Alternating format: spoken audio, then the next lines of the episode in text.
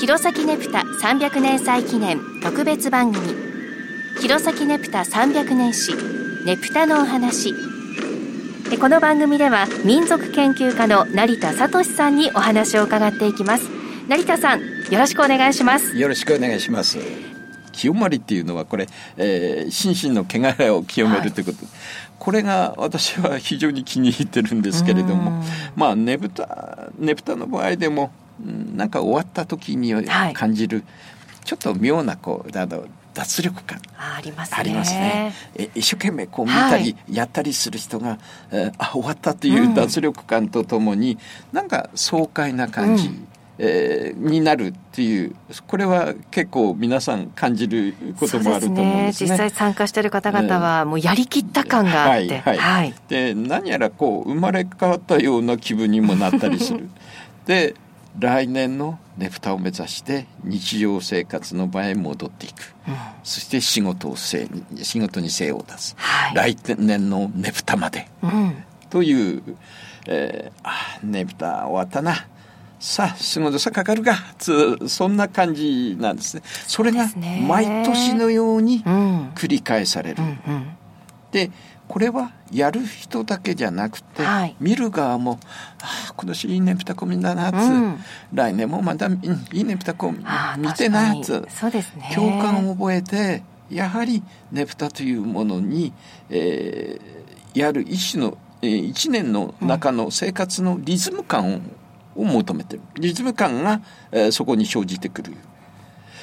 ねぷたのなかった夏っていうのは皆さんどう考えてたかっていう。そうですね。あのなかった夏はやっぱりそのリズム感がちょっとこうリズムを取り戻せなくて季節を感じることがちょっとなくなってしまったというか、ね、はい、夏はねぷたこ見るもんだ。ねぷたこやるもんだ。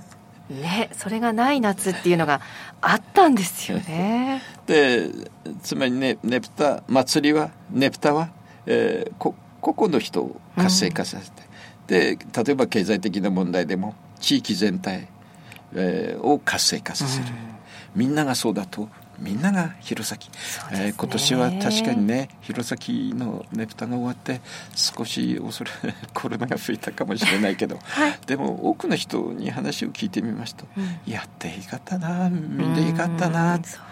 まあこれはいろいろなねあの論議がおそらくあることだと思うんですけれども、はい、そう思ってる人も結構多いんではないかと私は思ってますね。うそうですね。今年は3年ぶりに開催されたねぷた祭りでした、はい、このねぷたと観光についてなんですけどもう少し聞かせてもらえますか、まあ、先ほど言ったみたいにその見る側の人たちが、えー、その地域にとどまらず、えー、外に、えー、訪れて見るようになる、はい、えー、観光客っていうのは、うん、非日常性を求めて出かけるわけですよ、うん。はい、いつものことだったらそこにいて、はい、あの漫然と暮らすことになる、だけどもいつもとは違う場面に遭遇したいということで出かける、うん。ですから変わった景色だとか建物だとか食べ物だとか それから祭り行事、えー、そそれそういう文化だとかそれがまあ観光化していく。でそれが地域に、えー、収入ももたらすということになる。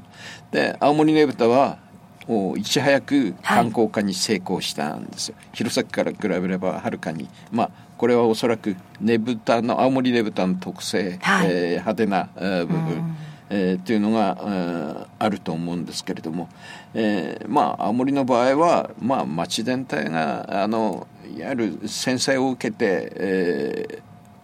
観光資源という有力な観光資源っていうのがなかった、はい、えー、一生懸命もうねぶたの観光化に努力するわけです、うん、青森は、えー、その結果その、えー、見る見見たもののなんて言うんでしょうか、えー、華麗で、えー、